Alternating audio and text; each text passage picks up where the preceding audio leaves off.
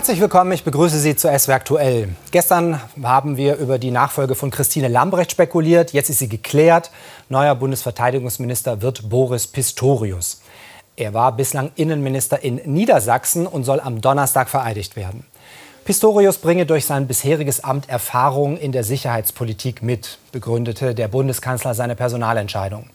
Damit steht nun auch fest, wer als Nachfolger von Verteidigungsministerin Lambrecht am Freitag in Rammstein am nächsten Ukraine-Treffen teilnimmt. Dort soll auch über Waffenlieferungen gesprochen werden. Das Kabinett hat abschließend über die Änderung des Landesentwicklungsplanes 4 beraten. Darin geht es auch um die Mindestabstände von Windkraftanlagen zur Wohnbebauung. Die Landesregierung will den Mindestabstand von Windrädern zu bewohnten Gebieten verringern, von bisher 1000 Meter auf 900. Für Altanlagen, die mehr Leistung bekommen, soll sich dieser Abstand sogar auf 720 Meter verringern. Dadurch will die Landesregierung neue Flächen für die Windkraft erschließen. Bundeskanzler Scholz und Ministerpräsidentin Dreyer haben in Mainz die Bedeutung der chemischen Industrie in Rheinland-Pfalz hervorgehoben. Sie sei eine der tragenden Säulen mit rund 70.000 Beschäftigten in Rheinland-Pfalz. Und wichtig für die Modernisierung und für die Grundversorgung der gesamten deutschen Wirtschaft. Spezialchemikalien werden hier bei Grace in Worms hergestellt, in Zukunft auch zunehmend klimaneutral. Die Umstellung ein Kraftakt, der wegen gestiegener Energiekosten schwieriger geworden ist. Doch nicht nur das allein belastet den Chemiestandort Deutschland, beklagt die Branche. Die Regulierung der anstehenden, sei es jetzt ähm, Emissionskontrolle oder andere Dinge, das sind die großen Themen, mit denen wir uns ähm, beschäftigen müssen. Oder Chemical Strategy for Sustainability. Das sind die großen Themen, die aus der EU jetzt auf die chemische Industrie zukommen und die Investitionshemmnisse sind. Die Branche sieht sich in einem umfangreichen Transformationsprozess.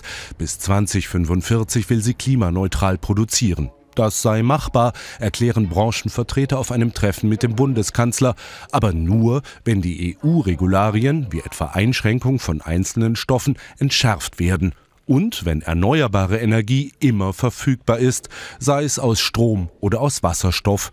Das verspricht Olaf Scholz. Wer in Deutschland investiert, kann also sich darauf verlassen, dass wir in diesen beiden Feldern die beiden Basisvoraussetzungen für eine CO2-neutrale Industrie in der Welt gewährleisten werden. Wer wettet, wo klappt das, der kann auf Deutschland setzen. Außerdem verspricht der Kanzler ein Dialogformat zwischen Politik und Chemieindustrie. Es soll den Chemiestandort Deutschland stärken. Wann es damit losgeht, ist noch unklar. In Hersdorf in der Eifel hat die Polizei am Montag in einem Haus einen Mann tot gefunden. Die Spurenlage deutet auf ein Tötungsdelikt hin. Die Polizei war gerufen worden, weil der Mann nicht zur Arbeit erschienen war. Ein letztes Lebenszeichen des Getöteten hatte es laut Polizei am Samstag gegeben. In der Nacht zum Sonntag beobachteten Zeugen zwei Männer vor dem Haus des 56-Jährigen. Jetzt ermittelt eine Sonderkommission der Trierer Kripo. Auch in Frankenthal war am Montag ein Toter in seiner Wohnung gefunden worden. Jetzt wird gegen die Ehefrau des 89-Jährigen ermittelt, wegen des Verdachts auf Totschlag. Die Frau ist 83 und laut Staatsanwaltschaft möglicherweise psychisch krank. An dem Leichnam wurden verdächtige Verletzungen festgestellt. Morgen soll er obduziert werden. Die Hinterachse im Wald, der Rest des Autos auf der Straße, dieses ungewöhnliche Bild bei der Unfallaufnahme bot sich Polizeikräften bei Gerolstein. Dass die Polizei wegen verlorener Ladung gerufen werde, das sei Alltag, dass aber ein Auto während der Fahrt die komplette Hinterachse verliere, das komme dann doch nicht alle Tage vor. Glück im Unglück, verletzt wurde bei dem Unfall niemand.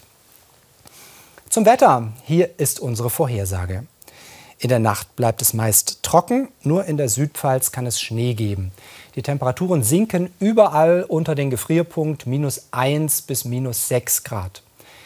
Der Mittwoch startet wolkig, im Wasgau fällt zunächst noch Schnee, in der Eifel zeigt sich ab und zu die Sonne, Temperaturen 2 bis 4 Grad.